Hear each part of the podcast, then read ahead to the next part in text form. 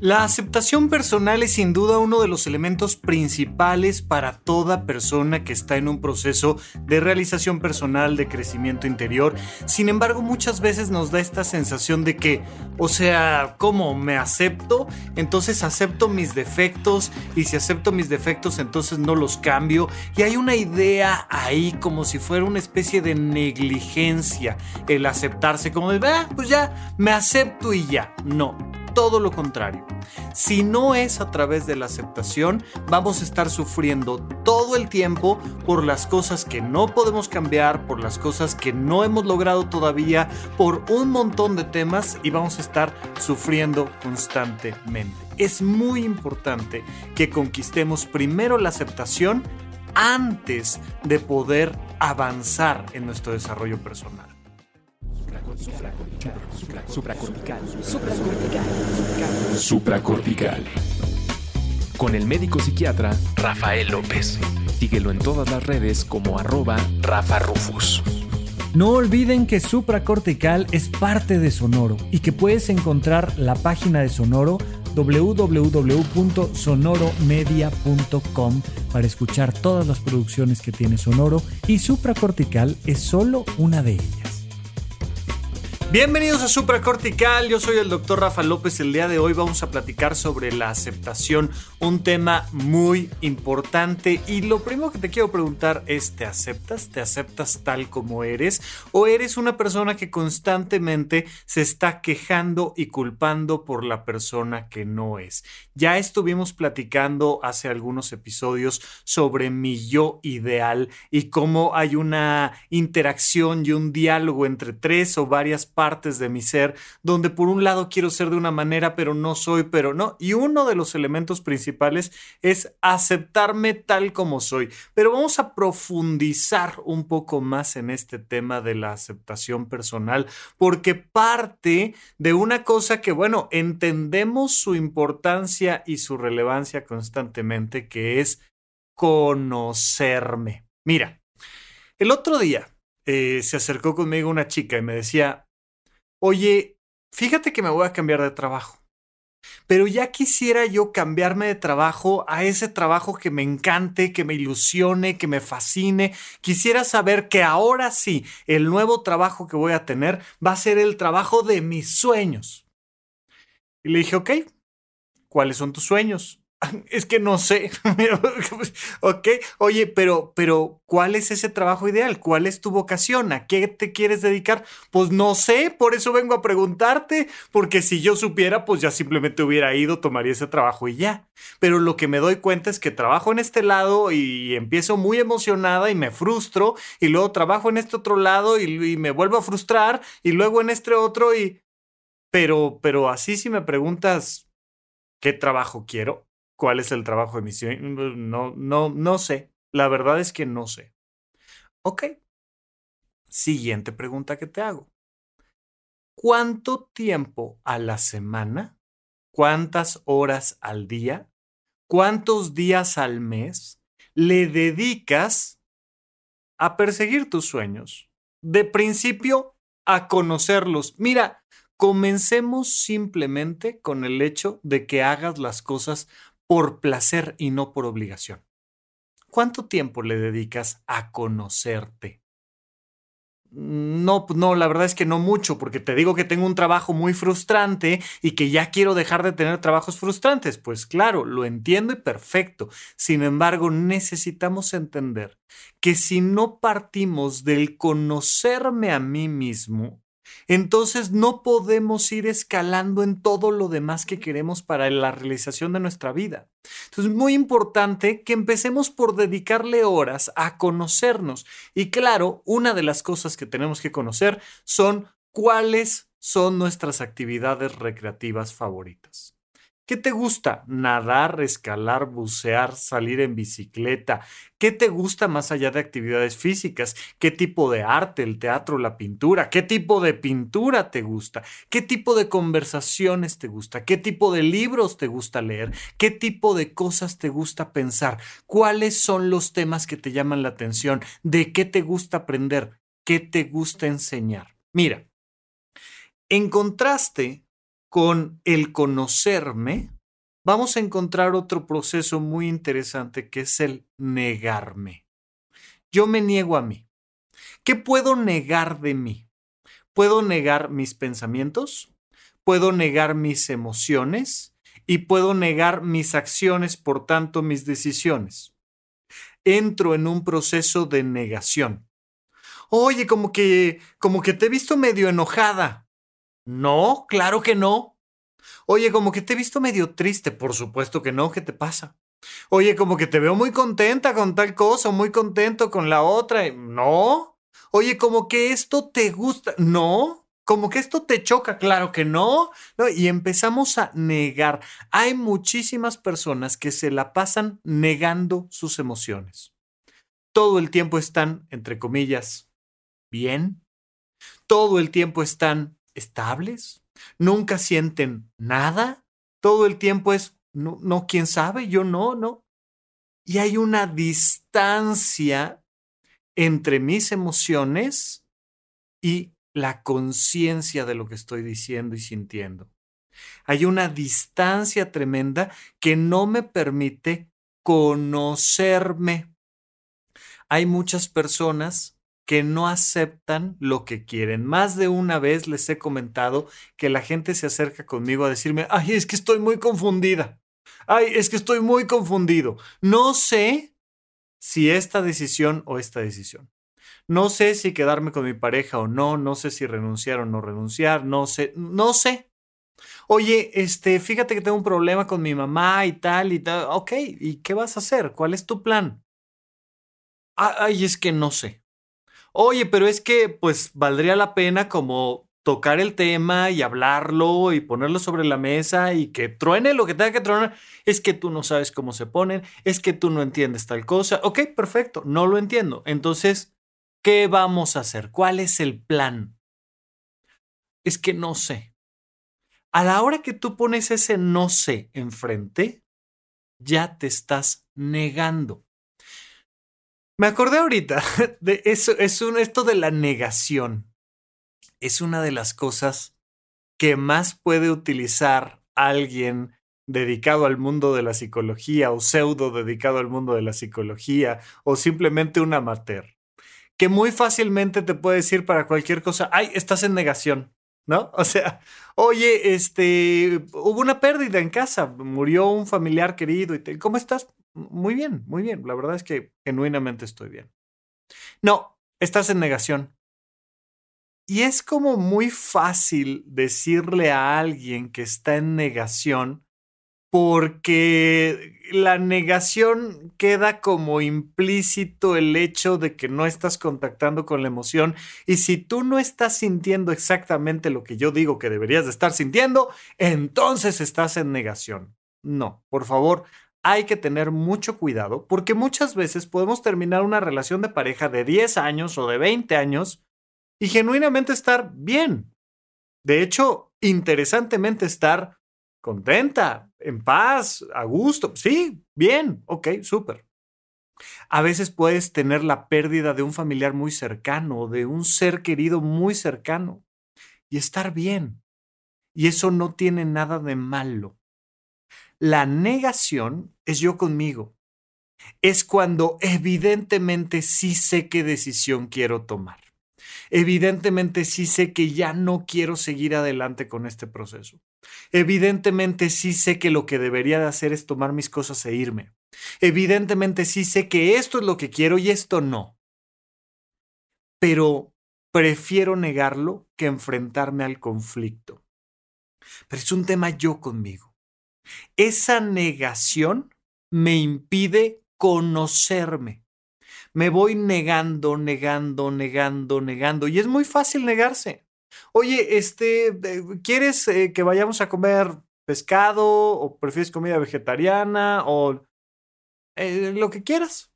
Tú, tú decide, tú sabrás tú, tú, tú, tú. Y todo el tiempo estoy como echándole la bolita a alguien más de mis decisiones, de cómo me alimento, de a qué hora duermo, de qué carrera estudio, de dónde vivo, de con quién vivo. Y la, la vida me va pasando por encima, pasando por encima, pasando por encima. Y entonces no puedo aceptarme porque de inicio me estoy negando.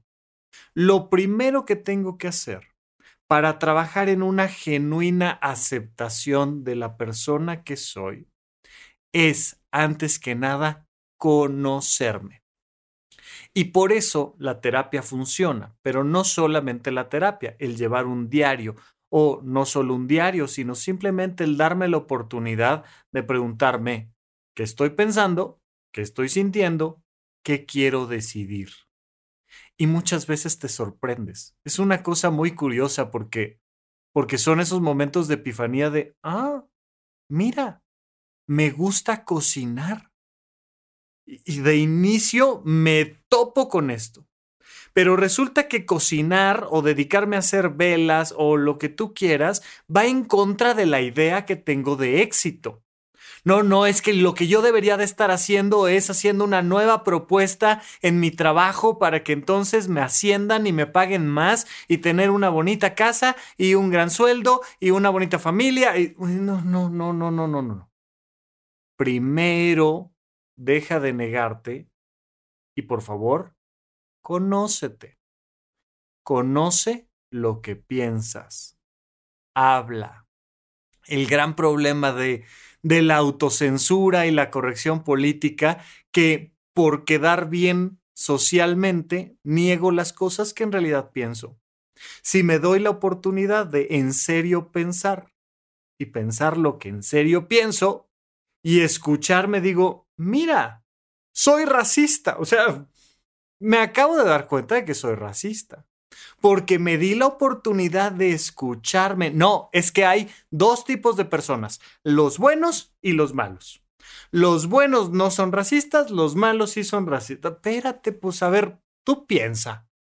¿Cómo está mi proceso adentro cognitivo y qué pienso sobre eh, los colores de piel, sobre mujeres y hombres, sobre eh, la comunidad LGBT, sobre eh, ricos y pobres, sobre la política de un partido y de otro. ¿Qué piensas? Déjate escuchar tus pensamientos. Por feos que estos suenen. De hecho, uno de los ejercicios que más me gusta cuando estamos en talleres literarios es la posibilidad de escribir que asesinas a alguien, por ejemplo, ¿no? Ay, no, ay, es que de, principio empiezan a surgir todos tus condicionamientos socioculturales de no, ¿cómo? ¿Cómo? Escribir sobre asesinatos, sobre monstruos, sobre agresiones sexuales, eh, o sea, darte la oportunidad de tú empezar a inventar una historia y de repente uno dice, wow, las cosas que hay en mi cabeza. Pero eso es parte de no negarse. Igualmente puedes entrar en contacto con tu ternura, con tu empatía, con tu tolerancia, con, las, con, con, con, los proyectos sociales que genuinamente te son importantes y empiezas a identificarte con otras personas, con otros estilos. Pero el primer paso para poder tener una genuina aceptación personal es conocerse conócete. De otra manera, no hay camino para la realización personal. Una vez que ya te conoces, viene este paso crucial propiamente de lo que estamos platicando el día de hoy, que se llama aceptación. Mira, el contraste a la aceptación se llama justificación. Hay un término en el mundo de la psicología muy interesante que se llama tope. Cognitivamente hablando, un tope, ¿no? Así como los de la calle cuando vas en el auto y tienes que bajar la velocidad y pasas el tope y luego sigues adelante. Bueno, igualito en tu mente hay topes.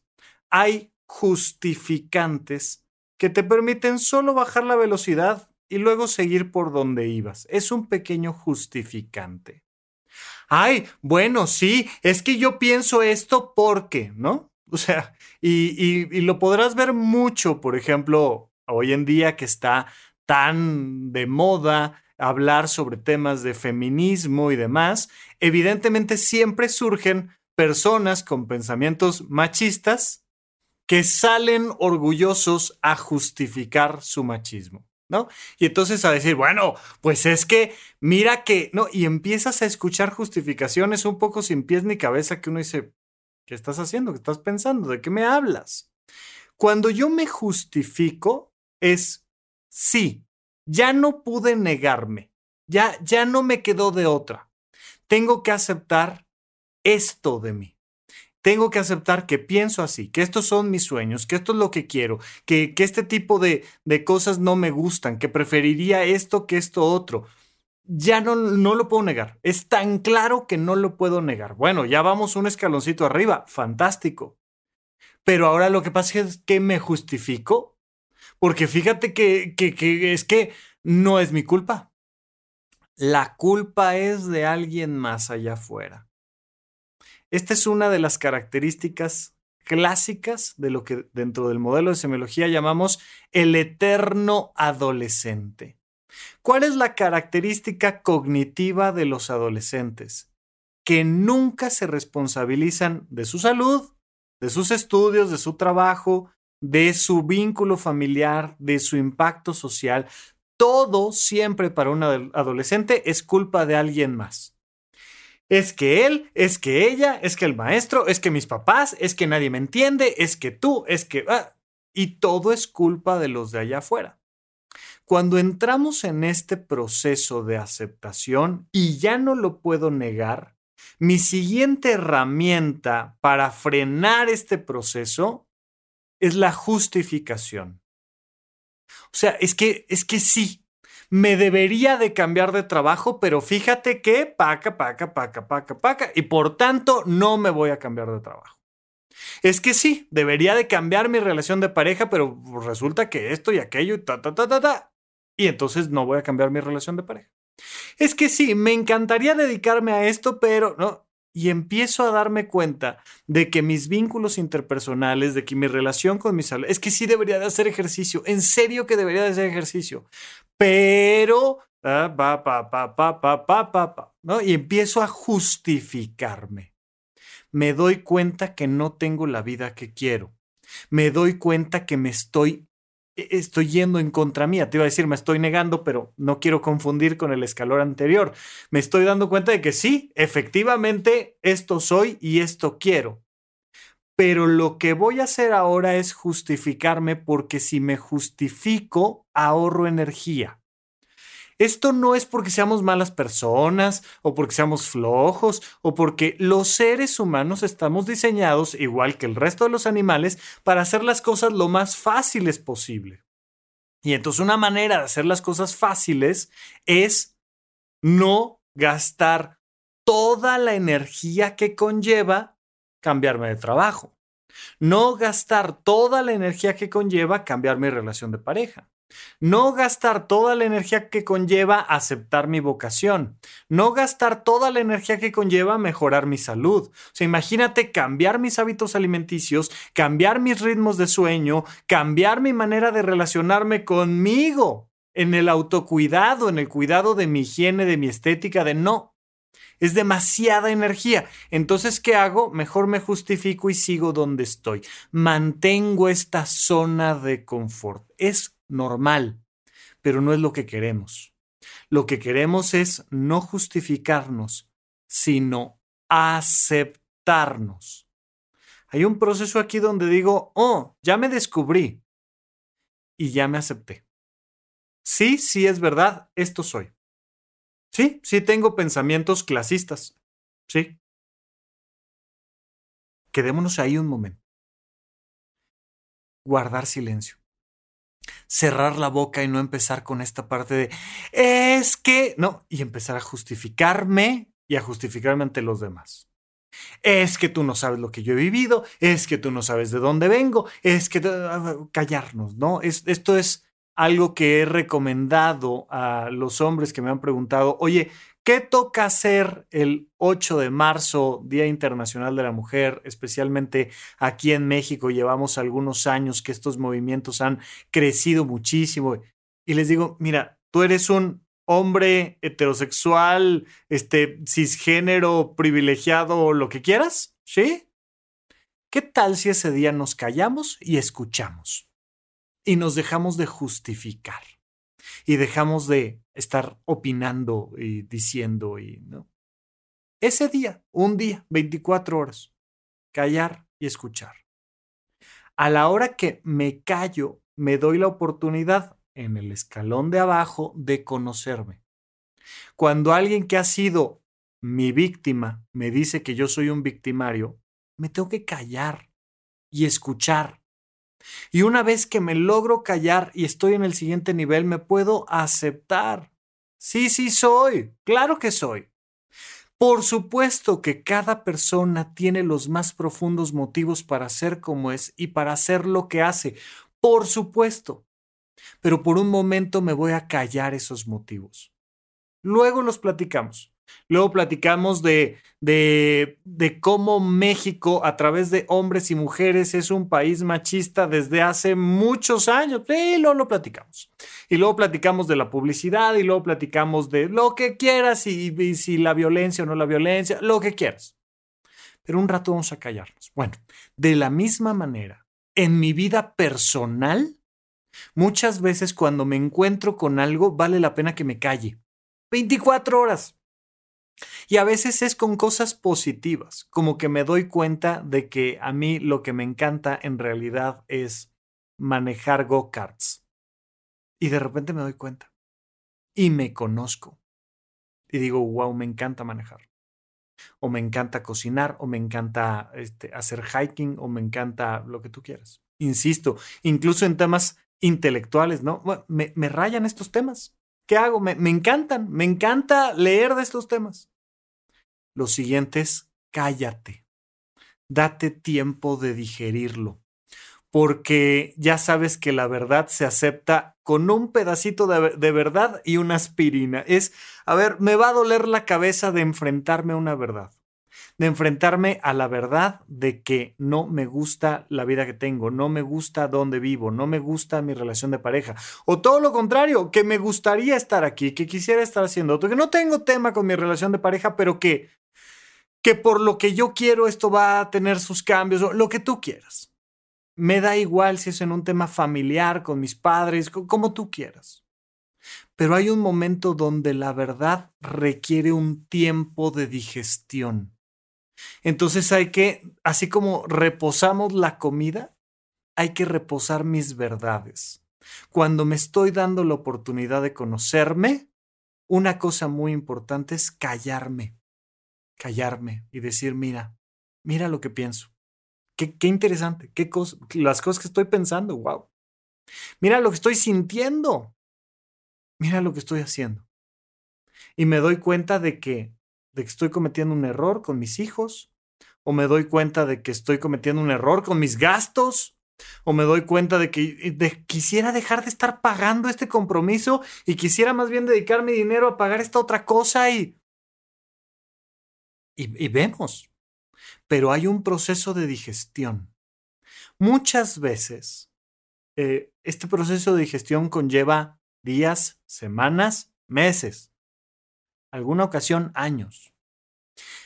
La presión social externa nos va a llevar muy frecuentemente a decir, ya, es que ya, ya, ya deberías de, ¿no? O sea, si ya te diste cuenta de que estás cometiendo un error, ya cámbialo, ¿ya? Si ya te diste cuenta, ya me di cuenta, pero todavía estoy en los primeros dos escalones, todavía me estoy descubriendo y todavía me estoy aceptando. Y hay un proceso dejemos de creer que somos aparatos electrónicos y que entonces puedes quitar un chip, poner otro y cambias el sistema completo. No. Así como un teléfono al que le quitas la tarjeta SIM, le pones otra y ya es otro teléfono. ¡Ay, ya cambiaste! Es que a la hora que te diste cuenta que era la tarjeta incorrecta, la cambiaste, la pusiste y ya. No. Vamos haciendo cambios graduales, donde poco a poco me voy conociendo y me voy aceptando. Me voy conociendo y me voy aceptando. Y partimos de un proceso de digestión donde digo, sí, esto me pasa, esto soy, este soy, sí, sí, totalmente. Para que entonces podamos brincar al siguiente nivel. Porque lo que no queremos, de ninguna manera, es la negligencia de quedarnos ahí. Ya me conocí, ya me acepté y se acabó. Mira, Mucho mejor que te quedes ahí a que nunca ni te conozcas ni te aceptes. Definitivamente. Porque si no te conoces y no te aceptas, todo el tiempo va a haber una lucha psicológica interna y vas a estar sufriendo constantemente. Porque ni sé qué soy, ni sé qué quiero, ni sé a dónde voy, ni me responsabilizo, ni nada. Nada más es lucha, es queja, queja, queja, queja. Todo el mundo es un estúpido, nadie entiende nada. Va, va, va, me estoy quejando todo el tiempo cuando ya al menos ya me acepto, ya digo, mira, bueno, pues así soy. O sea, sí, sí, sí, lo que quieras. Este, no soy el más empático, pero esto es lo que me gusta. Eh, así soy y, ya. Y está bien.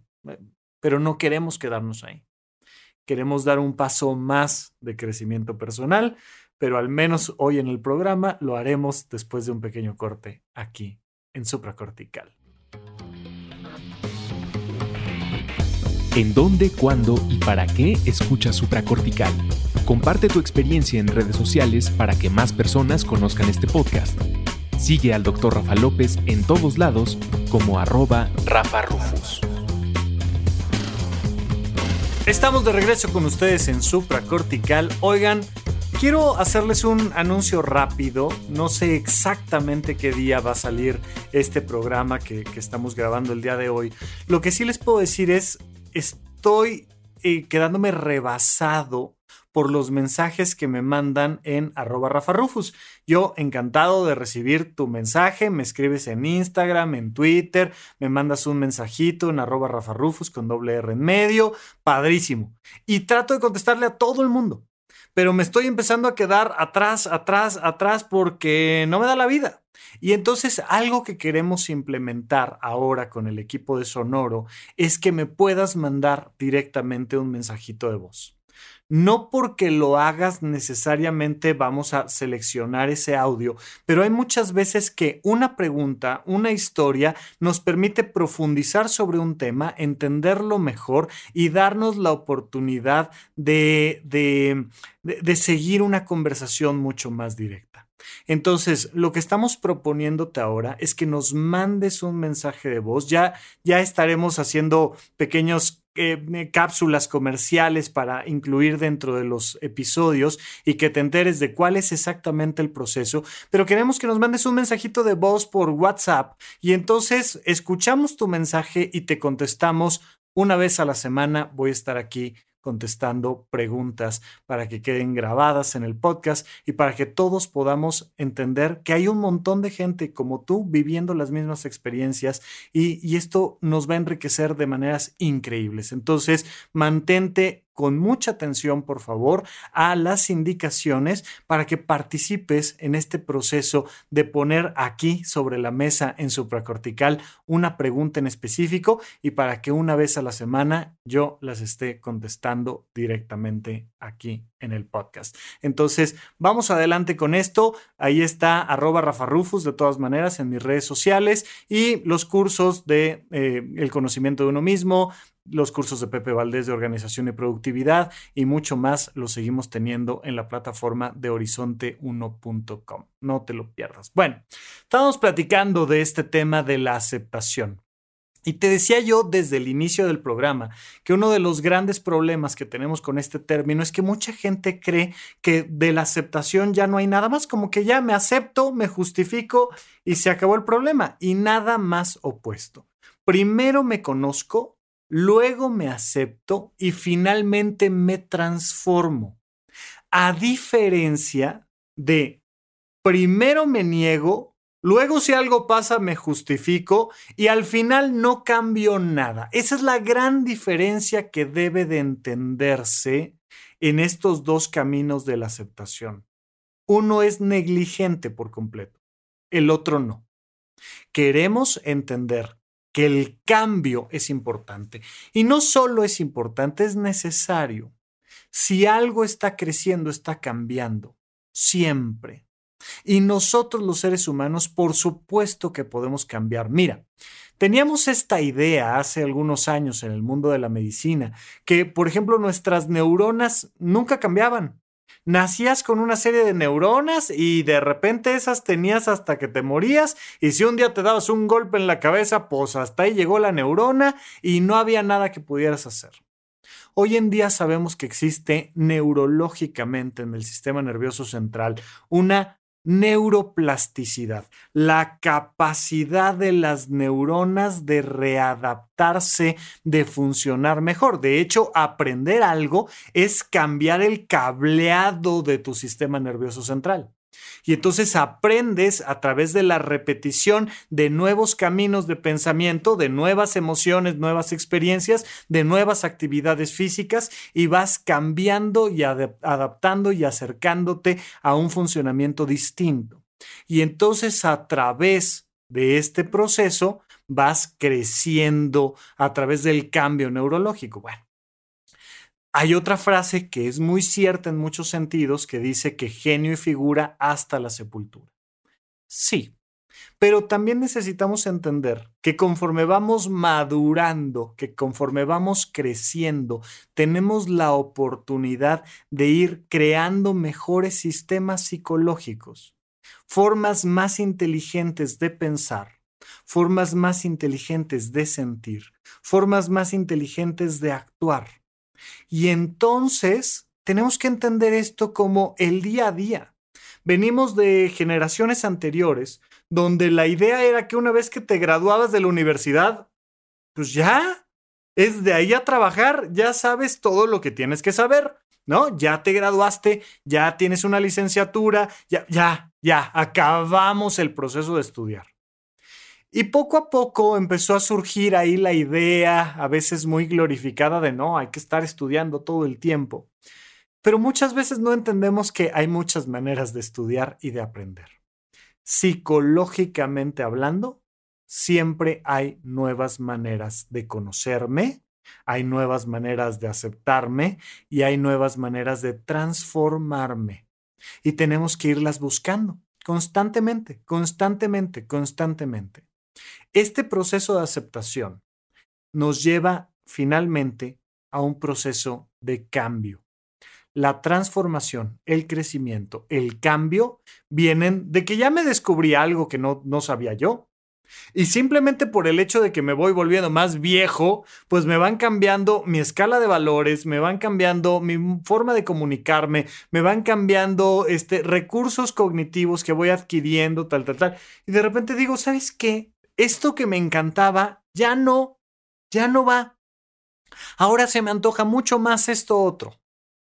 Fíjate, te, puedo platicar muy brevemente. Sabes que ahí en, horizonte1.com tengo un curso de finanzas personales, pero el día que, que sentí que terminé de aprender la base de las finanzas personales, me cambió la vida. Dije, mira, acabo de darme cuenta que tengo malas finanzas personales y que tengo que empezar a reestructurarlas. Y entonces te cambia la vida por completo el aceptar algo de ti como tus deudas, ¿no? Y de repente decir, sí manejo mal mis deudas, oye, sí, ¿no? Y entonces cállate y digiérelo, pues sí traigo deudas, pues ¿qué hago? No, sí, sí las tengo de hablar. Lo digiero, lo acepto y ahora sí, manos a la obra, lo transformo. La transformación es el siguiente paso. Me acuerdo el día que estaba tomando clases de nutrición, cuando me estaba formando como médico en la Universidad La Salle, una de las clases que tuvimos era nutrición. Tuvimos eh, un semestre en el que ya llevábamos nutrición médica. Y entonces llegó la nutrióloga que nos daba clases con una cinta métrica de 90 centímetros. Y dijo, todos ustedes han leído artículos médicos que dice que un hombre promedio de un hombre adulto promedio debe de tener un máximo de cintura de 90 centímetros. Yo me sentía muy sano, muy delgado, muy, ¿no? Y nos pasó la cinta que solo medía 90 centímetros y de repente... ¡Eh! No cierra. Fue un shock de, de conócete a ti mismo, de, de qué me hablas. Y de repente decir, no cierra. Y hay que digerirlo Oye, mi salud no es tan buena como lo que pensaba. Oye, me hice un examen de sangre y sale alterado con esto. Oye, me tomé la presión arterial y cambió tal parámetro. Oye, mi tiroides no está bien. Y muchas veces vivimos duelos por la pérdida de nuestra salud. Oye, pues si yo estaba bien, pues estabas, pero ahora tienes 10 años más y este cacharro pues ya empezó a tirar aceite por este lado. Nada más hay que primero conocerlo, luego aceptarlo y al final transformarlo. Y poco a poco te vas dando cuenta de que ya sea para el cuidado de tu salud o para la búsqueda de tu realización eh, vocacional o para los vínculos interpersonales con tu familia, con tu pareja, con tus amigos, requieren estos procesos de ajuste. Nada peor que un papá, una mamá, que dicen que ellos conocen perfectamente bien a sus hijos. Porque lo que pasa es que empiezas este proceso de negación. No, no, no, no, no. Mi hijo no es así, ¿eh? Mi hijo no piensa de esta manera. Mi hijo no siente esto. Mi hijo no. Cuando, cuando es un claro ejemplo de la transformación constante, los chamacos cambian por completo de un año a otro y piensan otras cosas y les gustan otras cosas y, y se mueven de otras maneras y, y si no estás todo el tiempo en este proceso de conocerlos, aceptarlos y acompañarlos en el proceso de transformación, te dejan atrás, como te dejas atrás tú a ti, si no estás constantemente en atención al mismo proceso personalísimo. Yo me tengo que estar todo el tiempo conociendo para poderme aceptar, pero el único sentido que tiene aceptarme es transformar.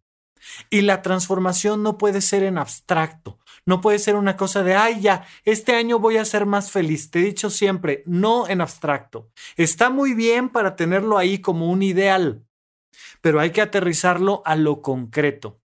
Lugar, hora, actividad, con quién, cómo, cuánto me va a costar y poder hacer un plan al respecto.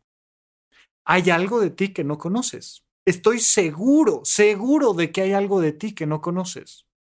Búscalo. Puede ser un tema de tu manera de pensar o de sentir o de hacer. Puede ser un tema de tu salud, de tu trabajo, de tu familia, de tus vínculos sociales. Pero trata de encontrar algo de ti que no conozcas. Y una vez que lo encuentres, date tiempo para digerirlo, para aceptarlo. Y una vez que lo digieras y lo aceptes, ponte manos a la obra y vamos a transformarlo. Hay que estar transformándonos todo el tiempo. Hay que estar transformando todo el tiempo este planeta. Es la única manera en la que la humanidad va a sobrevivir. Si cada individuo se responsabiliza de conocerse, de aceptarse, de transformarse alejémonos lo más posible de la negación, de la justificación y del dejar las cosas como están. Y acerquémonos un poquito más a la vida que realmente queremos tener. Gracias por escuchar Supracortical. En verdad me interesa muchísimo conocer tu opinión sobre este episodio o cualquier otro que quieras platicarme. Puedes encontrarme como arroba Rafa Rufus en Twitter, en Facebook y en Instagram. Quiero darte las gracias por escuchar Supracortical y sobre todo por suscribirte y seguirme donde sea que estés escuchando este programa y así te puedes enterar todo el tiempo de nuestros próximos estrenos.